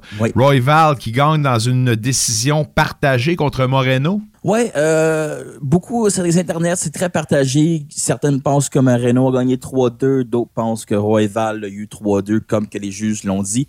Euh, c'est partagé, c'est vraiment un combat que les deux ont, ont montré d'excellent. Euh, Brian euh, Moreno a été beaucoup plus précis dans ses attaques, tandis que Royval en a fait beaucoup plus, de moins qu'il a atterri. Mais c'est toujours de voir comment est-ce que les juges jugent ça. Est-ce qu'ils jugent, ah ben il est toujours sur l'attaque, il arrête pas, il met de la pression, il essaie de contrôler l'octogone, ça vaut des points, veut pas au juge. Moreno qui peut-être faisait plus de feintes défensives, était un très bon défenseur, faisait des bonnes contre-attaques, à quel point que les juges décident. On a vu, ben, c'était bizarre ce- ces juges-là aussi. Les takedowns étaient très peu évalués. On a vu des combattants avec plusieurs takedowns perdre le combat à décision. Donc, euh, tout dépend des, trois personnes. Ces trois personnes qui sont essentiellement le jury du combat qui décident eux autres qu'est-ce qu'ils préfèrent. Oui, il y a des barèmes, mais tout reste subjectif dans l'objectivité de l'arbitrage. Donc, euh, ils ont ils l'ont penché du côté de Royval. Euh, Peut-être qu'on va voir un troisième combat euh, Moreno-Royval. La catégorie des 125 livres est quand même épurée. Il n'y a pas beaucoup de monde, donc ça pourrait être un combat qu'on pourrait refaire. En fin de semaine dernière, à Abu Dhabi, si je me trompe pas, il y avait un premier événement PFL contre Bellator. J'ouvre une parenthèse pour vous donner une idée des gentlemen qui gravitent autour de ce sport-là, parce qu'il y avait deux euh, spectateurs très attentifs, Jones et Nganou. Euh, puis Jones est allé, euh, pendant qu'il était dans la scène et tout ça, est allé rencontrer la mère de Nganou et l'a salué en lui donnant le respect qu'elle lui doit, euh, qu'on lui doit. Puis Nganou, euh, sur son euh, un de ses Twitter, a dit merci beaucoup, même si on a des différences puis on veut s'affronter. Euh, c'est vraiment un beau geste de ta part de venir quand même respecter ma mère de cette façon-là. Un bel échange, mais on voit tous ces deux-là dans l'octogone à un moment donné. Ça va-tu arriver selon toi? Je pense que oui. Puis pendant que euh, Jones est allé sur le broadcast avec Chael Sonnen, euh, on entend Ngannou en bruit de fond faire t'es vieux, essentiellement dire t'es vieux, t'es plus bon, t'es la vieille nouvelle. Fait que oui, Jones était gentil avec la maman, mais les deux messieurs entre eux autres, je pense pas qu'il y a d'amour perdu. Je pense qu'ils veulent encore se tabasser dessus puis décider vraiment c'est qui le, le meilleur heavyweight comme le plus le, le baddest man on earth, c'est souvent le même qu'on considère ça, le champion des 265 livres, parce que si tu mets un gars de 205 contre un gars de 135, je te dirais que les chances que le gars de 205 gagne sont quand même assez fortes. Fait que je pense que c'est un combat qu'on va voir. Ngannou qui va faire un retour euh, prochainement euh, dans la MMA après son combat de boxe. Donc, Oui. euh, peut-être dans une année ou deux, je pense que qu'est-ce qui va arriver? Jones va défendre son titre contre Miocic et ensuite il va faire ce genre de super fight, peut-être dans la PFL, peu importe, à voir comment Ngannou va faire ça. euh, avec euh, Ngannou, puis là, on va voir euh, peut-être Thomas Spinall devenir le champion, non intérimaire, mais le vrai champion des heavyweights dans la UFC. On pourra parler du prochain combat de boxe de Ngannou euh, plus tard, mais euh, parle-moi de l'événement PFL Bellator. Est-ce que ça, ce gala-là, confirme justement la hiérarchie des, euh, des organisations? Oui. Oui, c'était c'était triste à voir. On pensait, j'aurais pensé que ça aurait été plus compétitif. Quand tu vois deux ligues séparées, tu te dis ah ben il est bon pour sa ligue, c'est le meilleur là, lui c'est le meilleur là. Tu sais, on va les mettre ensemble, c'est un clash, ils devraient être du même niveau. Pas en tout, euh, Bellator qui aura remporté la majorité des combats. Je pense qu'un combat est, à- est allé du côté de la PFL seulement. Donc, euh, le dernier combat, et, au moins, fait qu'il y avait ça. Euh, mais sinon, c'est les Bellator, ils ont, ils ont tout ramassé. C'était pas proche. Ça montre vraiment qu'il y a une différence de calibre. Ça serait comme comparer comme la ECHL, la AHL, puis la NHL. Euh, la NHL, c'est vraiment la UFC. La AHL, c'est Bellator. Puis la ECHL, c'est ceux que tu connais pas. C'est ceux qui jouent dans des équipes bizarres. C'est la PFL, malheureusement. Ben, Mais c'est quand Donc, même. euh, je pense que ça a quand même sa raison d'être. Euh, la PFL qui, qui demeure un tremplin qui peut permettre justement aux athlètes de gravir les échelons. Là. Je veux dire, il ne doit pas avoir de compétition, puis surtout pas de, de- comment je pourrais dire ça, de, de, de bâton dans les roues pour les athlètes qui tentent de gravir. Puis ça, ça prend quand même une promotion pour les promouvoir, ces athlètes-là. là. Oui, mais on- je dirais qu'on voit même de moins en moins de, de sautage d'organisme à organisme. Souvent, c'est des personnes qui sont en fin de carrière, souvent Mm. qui vont partir de la UFC. On l'a vu avec Yoel Romero qui est allé tout démolir dans la, euh, Bellator parce que le niveau est pas au même c'est pas le même niveau. On l'a vu avec Ok. Chael Sonnen aussi. Euh, c'est plus ça que. Mais là, à cette heure, Dana White, il y a un très bon système de recrutement avec Sean Shelby aussi. Ils font beaucoup de circuits régionaux avec la Fight Pass de la UFC aussi. Ils ont beaucoup de combats régionaux. Donc, ils sont capables de voir les, les plus grandes ligues régionales, si on veut. Puis c'est vraiment là qu'ils vont aller euh, recruter leur monde avec The Ultimate Fighter, Dana White Contender Series. Fait que je pense que ils ont comme instauré une façon de, de faire des drafts un peu la UFC, d'aller avoir des scouts essentiellement d'arts martiaux mix pour leur compagnie. Question de garder le talent à même la compagnie. UFC Fight Night en fin de semaine, le 2 mars, ça sera un euh, UFC Fight Night relevé selon toi? Euh, ça va être, euh, je te dirais, euh, on peut le sauter, celle-là. Euh, il n'y a, pas les plus- y a pas les plus grands noms, on va être bien honnête. Euh, si vous avez d'autres choses à faire, des commissions, une brassée de lavage, ça se fait en background. C'est Ok. c'est quasiment du bruit de fond en fin de semaine, malheureusement. Rosenstruck, euh, Kolgaziev, ça peut être le fun. C'est deux gros monsieur. C'est toujours le fun des heavyweights. Est-ce que c'est des personnes qui vont prétendre au titre? Jamais. C'est, euh, c'est, ils vont pas se rendre là, malheureusement. Euh, mais ça risque d'être un combat intéressant quand même, le fun, mais c'est pas c'est pas Mossy TV nécessairement. Euh, sinon, euh, Mokaev va se battre contre Perez. Mokaev qui est en train d'avoir une ascension dans la catégorie des 125 livres. Euh, britannique, mais il, il vient de quelque part au Moyen-Orient aussi. Très bon, très bon wrestler, vraiment complet comme, euh, comme personne. Donc, c'est le fun de voir sa montée. Et aussi, Oumar Nurmagomedov, euh, vous le devinerez, c'est le cousin de Habib. Euh, lui aussi qui fait une montée fulgurante dans les 135 livres. Donc, pour ces deux messieurs-là, je te dirais que ça serait intéressant, mais sinon, faites d'autres choses et écoutez une game de. On a parlé du UFC 300 euh, à répétition, mais là, on pensait que McGregor allait faire son entrée à ce moment-là. Ça n'a pas l'air d'être le cas, ben je pense qu'on le confirme. Mais euh, il y a le UFC 306 qui aura lieu à Las Vegas et aux sphères. Et ça, ça veut dire qu'on veut faire un gros pow-wow. Ça serait une bonne idée de peut-être de ramener McGregor en même temps. C'est c'est ça que je pense qui se passe, c'est que je pense que la UFC en fait, oui, 300 c'est le gros chiffre, mais on va être en grosse boule à Vegas dans 3-4 mois après ça. Peut-être qu'on met tous les pions là-dessus. Fait que euh, c'est confirmé 14 septembre 2024 dans la Sphere. Je pense que ça va être le premier événement sportif. Ça va être complètement fou. Je sais pas comment ils vont faire ça. Il y a un gros écran euh, de LED puis de tout. Ça va être fou à penser. Les prix vont être exorbitants aussi. On pensait qu'à Toronto, c'est cher. Amusez-vous pour le Sphere. Euh, vendez une coupe de rein si vous en avez d'extra. Euh, mais c'est ça. Donc, à voir McGregor. Diaz qui a posté sur Twitter qui aimerait être là. Fait que peut-être qu'on pourrait même voir, si pas Michael Chandler contre McGregor, peut-être voir un Diaz McGregor 3 comme main event. Puis je pense que ça, ça, mettrait du monde dans les sièges. Mais faut, faut vraiment avoir un adversaire de taille. Faut pas avoir juste un, gars, un faire-valoir. Faut vraiment pas manquer notre coup. Puis il faut que ça soit quelque chose de gros. Oui, euh, il, faut, euh, il faut que ça soit, je te dirais, pour le main event, il faut que ça soit McGregor, peu importe. C'est le big draw, c'est la personne que tout le monde veut voir, c'est peut-être un de ses derniers combats aussi. C'est une légende du sport qui existe encore. Fait que je pense qu'ils vont sûrement essayer de faire. Euh, moi, si je serais Dana White puis je veux me faire de l'argent, McGregor Diaz 3.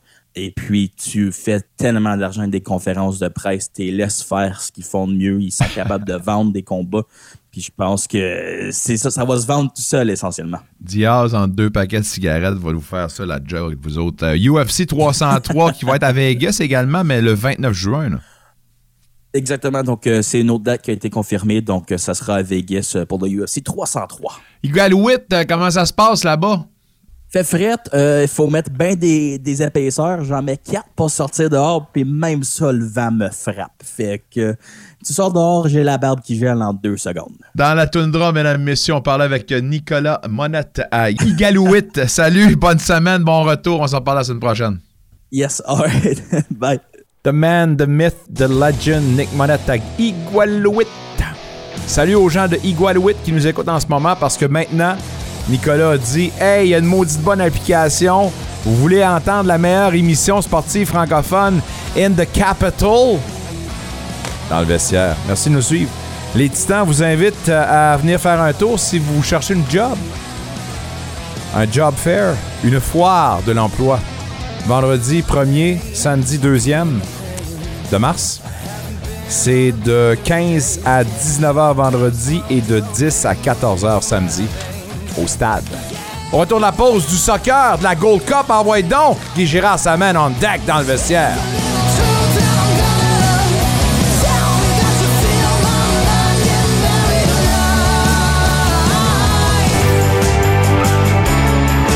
Philippe Ryan du bureau de Cooperators. Selon l'Association canadienne de la santé mentale, jusqu'à 10 des Canadiens ont des symptômes de dépression saisonnière. Nous offrons des bénéfices aux entreprises et agriculteurs, parmi lesquels d'excellents services pour la santé mentale sont offerts en ce qui a trait à vos assurances et placements. Ça nous ferait plaisir de vous servir chez philryan.ca. Cooperators, placement, assurance, conseil. Vous cherchez un partenaire de confiance pour vos affaires immobilières, vos projets de mariage et vos questions juridiques? Ne cherchez pas plus loin. Le bureau de notaire de Maître Heidi Robinson est là pour vous. Spécialisé dans l'immobilier la rédaction de contrats de mariage, de testament et de mandats de protection, Maître Robinson vous offre son expertise et son dévouement à chaque étape. Pour des services notariaux sur mesure, contactez-nous dès aujourd'hui au 819-205-9601. Le bureau de notaire de Maître Heidi Robinson, votre partenaire de confiance pour un avenir sécurisé. Et si on vous disait qu'il existe un endroit qui mène la charge en matière de véhicules et de batteries électriques?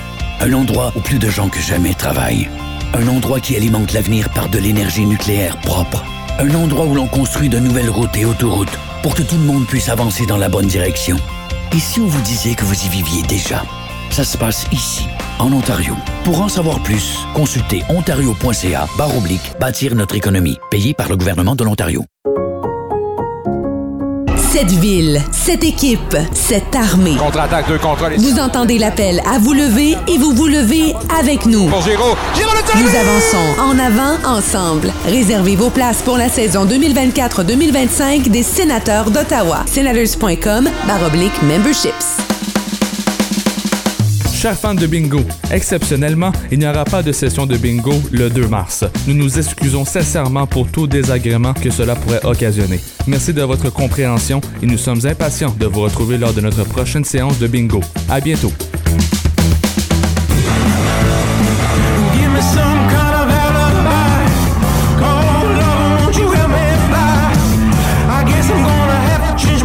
Maxime Tissot de l'Atletico. Vous écoutez Dans le vestiaire avec Nicolas Saint-Pierre. Maxime Tissot, oh oh oh, vamos Atletico! On parle soccer et cette chronique soccer vous est présentée par la notaire Heidi Robinson.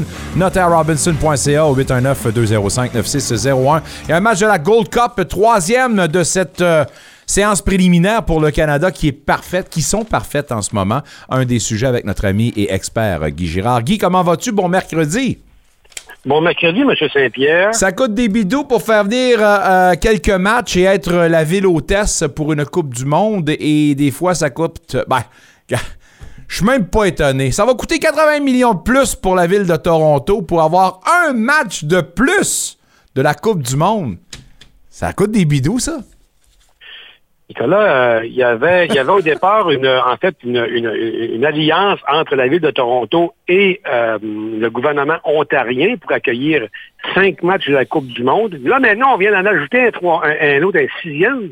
Et puis là, ben, on est rendu à un petit budget de 380 millions de dollars, mon ami. Alors ça, c'est gros et très, très gros.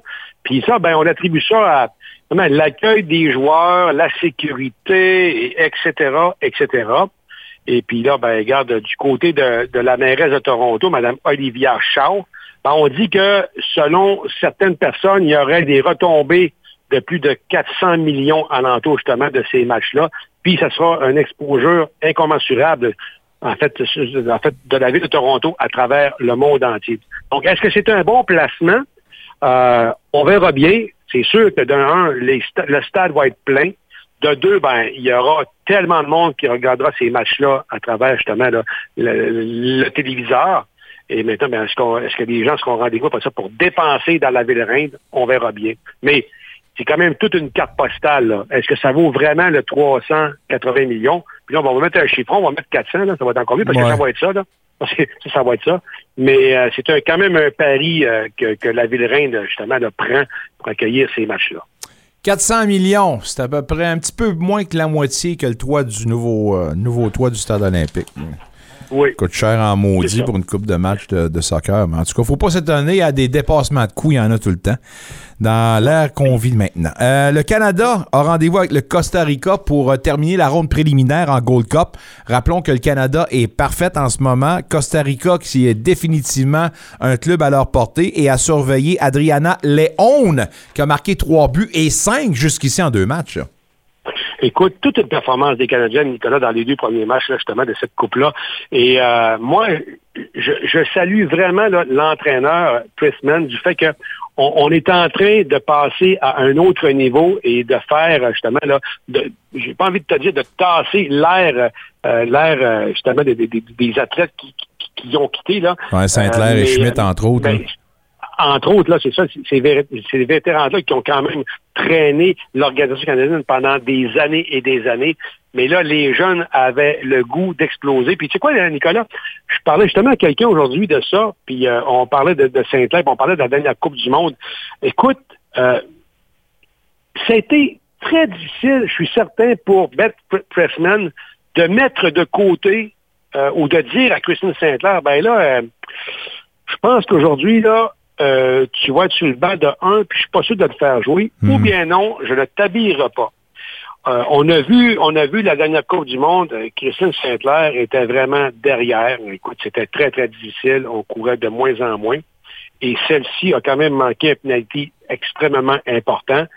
Si elle enfilait l'aiguille, le Canada passait la phase de groupe et passait justement dans les rondes éliminatoires. Et c'est pas ce qui est arrivé. Donc, c'était très difficile. Et on disait du côté, justement, des, spectateurs, des journalistes, etc., on devrait faire de la place et on aurait dû faire place, justement, à plus de jeunes durant cette Coupe du Monde-là. Et c'est pas ce qu'on a fait. Aujourd'hui, je pense qu'on avait vraiment hâte, justement, de, se faire valoir. Et là, ben, on a la preuve avec cette coupe-là où le Canada est invaincu. C'est quand même euh, zéro but contre, hein? Et puis Léon qui marque des buts à profusion. Donc, ce sera probablement un match contre le Costa Rica qui va être plus difficile, somme toute, mais un match à la portée des Canadiens, c'est sûr. Dans l'histoire, euh, c'est euh, 11 fois qu'on s'est affronté et les Canadiennes l'ont remporté à 10 reprises. Alors, euh, je pense Voilà. qu'on est capable de, de bien passer au travers. Et euh, Comme c'est on est sur une bonne stretch. Ouais, c'est ça. Puis, euh, comme tu l'as dit, je pense que c'est une équipe aussi qui veut faire oublier euh, les euh, contre-performances de la dernière présence à la Coupe du Monde. L'équipe qui se prépare évidemment pour le grand rendez-vous aux Jeux Olympiques qui va défendre son titre, évidemment. Il y en a un qui, euh, lui aussi, en marque des buts, mais n'a pas besoin de deux matchs pour en marquer cinq. Euh, Parle-moi d'Anlan avec euh, Man City. Man City qui l'emporte contre Luton Town 6 à 2. Anlan, 1, 2, 3, 4, 5 buts. Maudit qui est bon. Il est hallucinant. Écoute, c'est un gars qui est bâti un peu comme euh, en fait, un certain Slatan Ibrahimovic, un attaquant de puissance, un géant.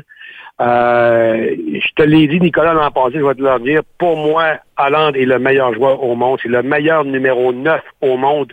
Euh, il est hallucinant et il fait un beau petit couple avec un certain De. Kevin De Bruyne. Ouais. Et puis De Bruyne, ben, tu vois, pendant Quatre passes. quelques années, été pressenti pour être justement là, le meilleur joueur au monde. Puis là, ben, il s'est fait euh, le poste par un certain euh, Cristiano Ronaldo à un moment donné, puis Lionel Messi à un autre moment donné, a toujours été dans l'ombre de ces deux icônes-là. Mais aujourd'hui, euh, Haaland avec De Bruyne forme euh, le duo, euh, justement, de l'heure au monde entier. C'était un match qui avait lieu là en Coupe d'Angleterre.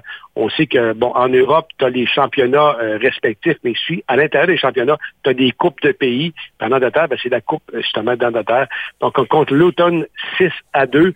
Puis euh, l'an passé, là, presque à la même date, en Ligue des champions, c'était quand même un 7 à 0 contre Leipzig. Et puis, Hollande avait fait des, beaucoup de buts là aussi. Ouais. C'est Donc, incroyable euh, dans sa technique. Je sais pas s'il y en a une vraiment, mais il est capable de marquer de toutes les façons avec sa longue portée. Il, il est difficile à couvrir, ce gars-là. là. Écoute, tu vois, il y a des joueurs. Moi, à un moment donné, euh, Nicolas, quand je coachais ici, euh, il y en avait un, Amin Smile, OK? Euh, écoute, un, monstre, 6 pieds 3, 230 livres, et lui, je le mettais numéro 9. Alors, je disais à mes joueurs, vous allez jouer sur lui, donc vous allez vous en servir comme mur, et après ça, la balle, va, il va vous l'ordonner, il va passer tourner dans le dos de la défense, vous allez lui remettre dans l'espace. Nicolas, c'était effrayant de voir ça, comment ça fonctionnait. Et tu remarqueras dans les highlights à Londres hier, c'était pareil. On se servait de lui comme écran, comme mur. On lui donnait des ballons, soit sur la poitrine, soit, dans les pieds. Il remettait à De Bruyne et sur une touche, lui tournait et la balle était dans le dos de la défense. Il partait en échappé. Écoute, sur, euh, sur ces cinq buts, trois buts ont été seuls contre le gardien de but. C'est pas peu dire. Donc, euh, tout le monde voudrait avoir un Haaland dans son équipe et il vaut son pesant d'or avec Manchester City, c'est certain. On va euh, suivre évidemment les péripéties de ce bonhomme-là, mais comme j'ai dit, il est beau à voir, il vaut son pesant d'or, puis il vaut le temps investi pour regarder les matchs du Man City. Euh, on revient sur euh, la CPL. Il y a récemment, en fait, au mois de décembre, si je ne me trompe pas, le nouveau commissaire, ben, je ne sais pas s'il est encore nouveau, là, on peut-tu dire nouveau encore? Non, Mark Noonan, qui est bien en place, le commissaire de la CPL, qui lui parlait d'un projet, évidemment, d'expansion, puis était même prêt à avancer qu'en 2025, s'attendait à avoir deux, mêmes, deux, deux nouvelles formations. Son plan dans tout ça, c'est d'avoir deux divisions, Est et Ouest. Euh, et pour éviter, un, les déplacements, les coûts de déplacement, puis pour euh, peut-être revamper un peu, euh, augmenter l'intérêt qu'on porte à cette ligue-là. Selon toi, c'est une bonne solution? 1000% Oh, oui. Ça c'est clair? 1000 C'est pas mal clair. Deux, ra- deux raisons, Nicolas, tu viens de dire. La première, c'est les déplacements. C'est pas évident pour une équipe de Vancouver de partir puis s'en aller jouer des matchs, en fait, dans les maritimes. Ça coûte une fortune, puis on sait que présentement, ces organisations-là ne roulent pas sur l'or. Et euh, là, ben, on veut diminuer ça, diminuer les coûts, évidemment les dépenses. Puis comme ça, ben, avec deux divisions, une Est, une Ouest, on vient de régler ce problème-là. Ça, c'est une chose. Et deuxièmement, ben, plus tu as d'équipes, plus quoi? Ben, tu attires des partenaires financiers, des commanditaires. Et là, tu t'exposes justement à des diffuseurs qui vont être capables de mettre beaucoup plus d'argent parce qu'il y a beaucoup plus d'équipes. Puis oublie pas ça. Il y a des marchés là qui sont, entre guillemets, présentement vierges, là. Puis c'est des gros marchés de soccer, là. Je pense à je pense à Québec, je pense à Montréal, entre autres, là. Toronto qui aurait probablement de la place pour une autre équipe, entre autres. Vancouver, on le sait, il y en a une deuxième qui est arrivée. Là. Fait que même Calgary pourrait peut-être avoir une, deuxième équipe. Donc, il y a encore des marchés qui sont vierges, qui sont à prendre. Puis, bon, dans deux équipes, on est rendu à 10. Ben, c'est 5 d'un côté, 5 de l'autre, et le tour est joué. On n'a pas d'autre choix. Moi, je pense que c'est un objectif qui est pas nécessairement ambitieux de la part de Nolan, mais un objectif qui est réalisable. Puis euh, on verra la suite des choses, mais je sais que la ville de Laval et Québec, il y a eu des pourparlers justement qui ont été entrepris. Il y avait même eu des pourparlers, Nicolas, tiens-toi bien, avec la ville de Trois-Rivières. Oh wow! En plus. Oui, en plus. Donc, on verra la suite des choses, mais lui, euh, c'est quelqu'un qui est dynamique. On le, on le connaît un peu. Il est, à, il est à la tête aussi de Canadian Soccer Business. C'est la fameuse entreprise Ouais. qui a obtenu la business pour chercher des partenaires financiers, les télédiffuseurs pour Soccer Canada et en poche euh, des millions, tandis que Soccer Canada en poche C'est des c'est mon, graines. c'est mon prochain sujet, ça. Le fait de voir le commissaire de la CPL qui porte l'autre chapeau, celui de président euh, Ah. de Canada euh, Soccer Business, c'est pas un peu particulier, ça, comme dynamique? Ben écoute, euh, est-ce qu'on est en train de penser qu'il y a conflit d'intérêts? Moi, je pense que oui. Sauf que, à bien y penser, Nicolas, quand tu regardes ça, ce gars-là est présentement est en limbo entre deux organisations majeures. OK? Est-ce que sa business, il pourrait faire des jumelages à l'intérieur justement des deux ligues? MLS, donc l'équipe canadienne, pas MLS, excuse-moi, l'équipe canadienne et la CPL, pour dire, ben, exemple, là, je dis n'importe quoi, là, Apple TV. OK, ben, regardez, là. Nous autres, on est prêts à vous, à faire de la business avec vous autres. Puis, ben, on veut vous vendre les droits aussi de télédiffusion de la CPL, qui est un marché évidemment moindre, mais quand même, c'est du soccer international. C'est un circuit professionnel ici canadien. Est-ce qu'on est plus sexé avec justement euh, un circuit différent de celui où est-ce que l'équipe Canada euh, senior masculine et féminine joue? Moi, je, je pense que oui. Là où le bas blesse, Nicolas, c'est de la manière dont justement ces contrats-là ont été octroyés, puis comment ça a été négocié? Il n'est pas normal qu'on se sert de l'équipe canadienne masculine et féminine pour les droits de télédiffusion, aller chercher des commanditaires comme exemple Adidas, Nike, Umbro, peu importe qui, qui est là comme équipementier, puis que on encaisse beaucoup d'argent, puis on redonne le beaucoup, en fait, beaucoup moins, justement, à Soccer Canada, qui, on va se le dire, a grandement besoin de deniers présentement parce que, bon, on est en négociation avec les contrats avec les filles, avec les gars. Les filles demandent beaucoup plus d'argent et on sait que Soccer Canada a passé proche l'an passé de la faillite et c'est pour ça qu'un certain John Edman a quitté le bateau avant de ne plus être capable de le faire, de le payer. Il a sauté à l'eau avant qu'il coule avec le bateau. Oh, c'est pas pire, ça. On, on va regarder ça du coin de l'œil ce soir à la Gold Cup, euh, troisième Oui. rencontre préliminaire pour le Canada qui a rendez-vous contre le Costa Rica. Euh, je crois d'ailleurs que le match euh, débute incessamment si ce n'est déjà fait. Alors, on va souhaiter un bon Il match. commencé à 6 heures. Bon, ben excellent comme ça. On va regarder le résultat. Puis pour nous, ben, on va se donner rendez-vous dès lundi prochain. Passe un bon week-end. Bonne fin de soirée, mon ami. Merci, ciao, ciao. Notre ami Guy Girard, mesdames, messieurs, euh, je regarde du coin de l'œil, moi, le match entre les Ravens et euh, les GGs. On parle de basketball le féminin, c'est la demi-finale en ce moment euh, pour le championnat universitaire ontarien. Euh, la demi, c'est 37-27 pour euh, les Ravens. Gardez ça avec moi tantôt, euh, mec, c'est- plate, mais on, on sent un- une certaine nervosité pour les filles, là, pour euh, les GGs. Le, le temps d'arrêt a été de mise pour Rosanne Jolie. J'ai l'impression que les GG sont en pente descendante. Puis écoute, on, on cafouille en zone offensive. là. on a des chances de récupérer le rebond, puis par la suite, des joueuses, justement, qui ne sont pas en mesure de bien couvrir l'adversaire. Et justement. garde ça positif, là, Non, faut mais quand je- même pas Je te paniquer. dis les faits, je te dis les faits. C'est dis les 10 faits en ce points d'avance, La raison pourquoi Rosanne Jolie a pris un temps d'arrêt, c'est en raison de, de qu'est-ce qui s'est passé auparavant. là. Les deux équipes s'en vont au vestiaire, puis on va voir pour euh, la suite des choses. Euh, Il y a euh, Chad Kelly, les Ah, Argonauts de Toronto, la Ligue canadienne de football euh, qui euh, débute une enquête sur le quart arrière vedette des Argonauts de Toronto. Lui qui vient de signer un contrat, c'est-tu deux ou trois ans? C'est euh, près de 2 millions de dollars qu'il a signé avec les Argonauts. Oui, puis écoute, là, c'est la Ligue canadienne de football qui ouvre carrément, Nicolas, une enquête sur le corps arrière des Argonauts, Chad Kelly. C'est que c'est une ancienne entraîneuse des Argos qui a déposé une poursuite pour congédiement, congédiement injustifié Parce que euh, alléguant qu'elle avait été remerciée après avoir rejeté les avances de Chad Kelly.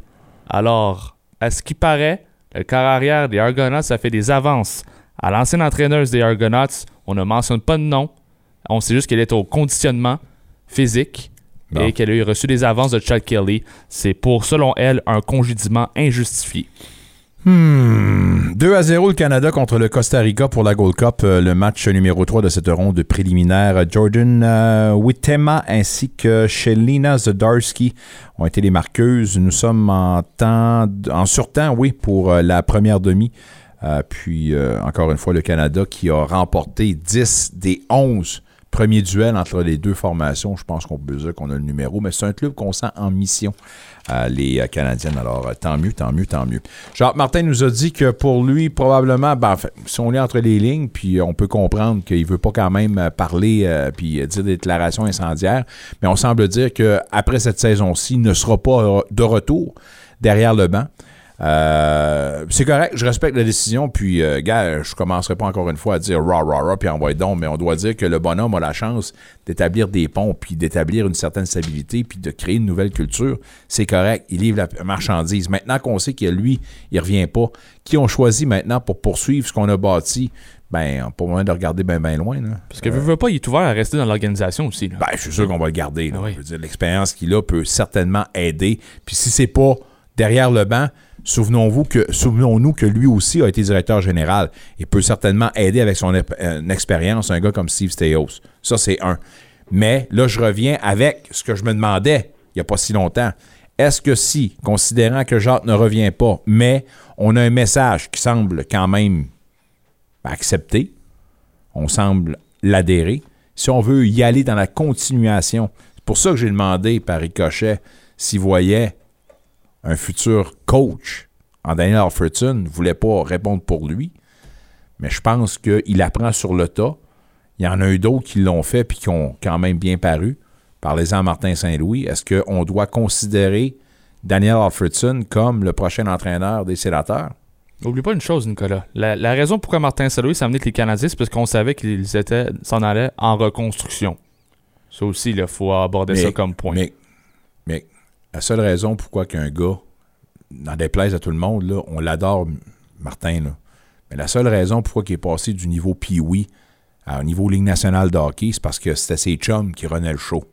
Ben, je te, l'avoue aussi, mais je veux pas quand même que je pense pas que Kent Hughes et Jeff Corton auraient engagé Martin Saint-Louis avec une équipe de série. Je pense pas. Non, non, mais c'est ça, c'est ça que je dis. L'occasion était bonne. Ouais, c'est ça. Ça prenait un coach francophone. Ils voulaient pas prendre justement les normes puis les habituer. Ils sont allés, sont vraiment sortis des sentiers battus. Mais là, les sénateurs, on parle d'une équipe de série, là. Pour l'année prochaine. Quoi? Quoi? Mais là, voyons, on est clair. arrête. Playoffs? Ben, l'année prochaine. Did you say playoffs? Ben non, mais ça, ça se répète, là. Ben oui, voyons. Tu le sais bien plus que moi, Nicolas, tu décris tous les matchs des sénateurs. Sur papier, on est une équipe de série, là. Nick Lafleur, je vais te le dire, là. Je tanné. Je tanné personnellement, là.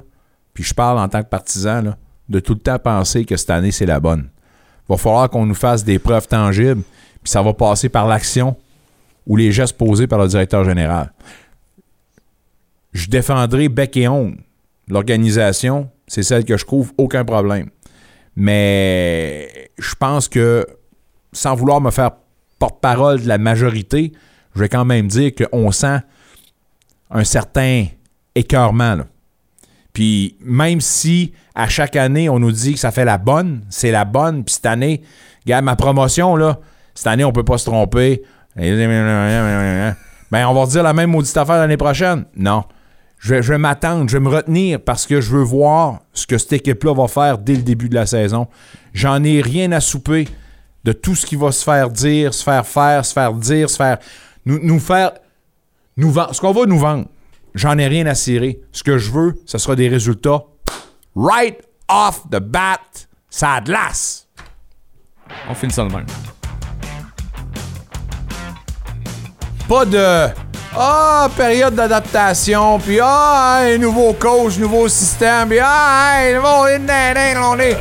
Ah, deuxième en 24 heures, puis. Guys, l'année prochaine, avant de dire un club de série, On va attendre de voir ce que vous allez nous livrer comme marchandises. Pour l'instant, on a un maudit bon match à vous présenter. Vendredi, la belle occasion pour retomber sur le droit chemin se dit le, le chemin de la respectabilité. À domicile, pour un seul match, les quatre prochains seront sur la route. Une grosse absence de huit semaines. De huit jours, pardon. Ça va être de la fun. Belle fête de saison. Hey, mesdames et messieurs, on a passé du bon temps. Merci à tous nos invités. À Mick Lafleur également. Prudence sur les routes. À demain.